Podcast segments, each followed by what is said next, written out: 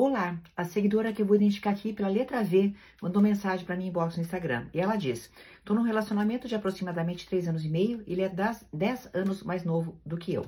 No primeiro ano de relacionamento, ele já dava sinais de quanto era irresponsável financeiramente. Eu sempre paguei as contas de casa, até porque foi ele que veio morar na minha. Ele é primo do meu genro. Comprei moto no meu nome para ele. Ele pagou quatro prestações, não pagou mais. Nem o documento ele pagou. Eu tinha um dinheiro guardado. Com esse dinheiro abri uma distribuidora de bebidas. Negócio esse que era para ele cuidar, nunca cuidou. Em seis meses fechamos negócio, perdi todo o meu dinheiro que investi.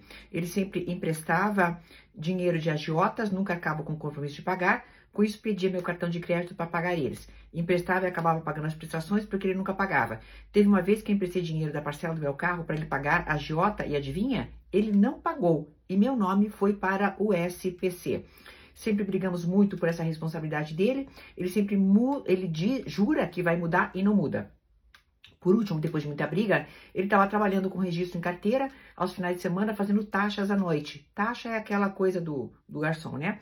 Eu achando que com isso as coisas iriam melhorar. Essa semana eu perguntei a ele se tinha feito um pagamento. E ele me disse que sim, e como sempre, não acreditei e pedi para olhar a conta dele para ver ter certeza que tinha pago. Tinha um valor alto no saldo, perguntei de onde é aquele dinheiro, falou que era do trabalho, que agora ele estava fazendo taxa e trabalhando que estava guardando dinheiro. Pedi para ver o extrato e tinha um Pix do agiota para ele. Um valor que vai pagar dois mil reais por mês. Detalhe, ele não recebe nem três mil por mês.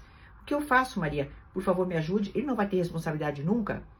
Aí, depois que eu disse que eu ia fazer o vídeo, ela ainda me, me disse: é, gastei todo o meu dinheiro e não tenho nem como fazer terapia.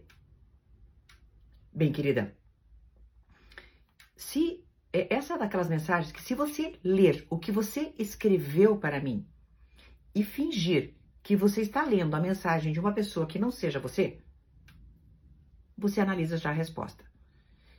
Evidentemente, você está pagando a um irresponsável, mentiroso para estar a seu lado.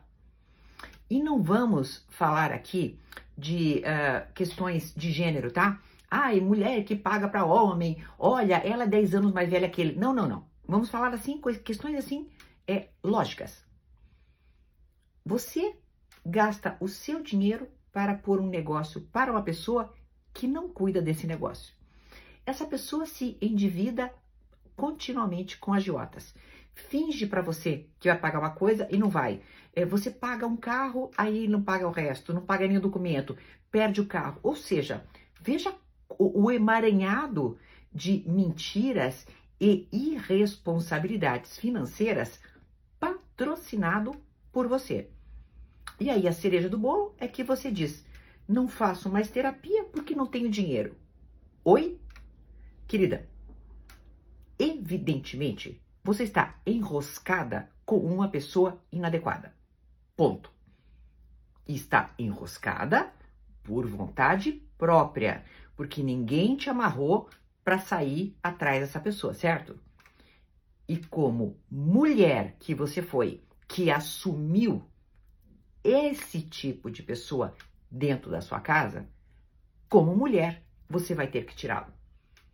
Não há condições de tolerarmos o intolerável. Já falei várias vezes disso.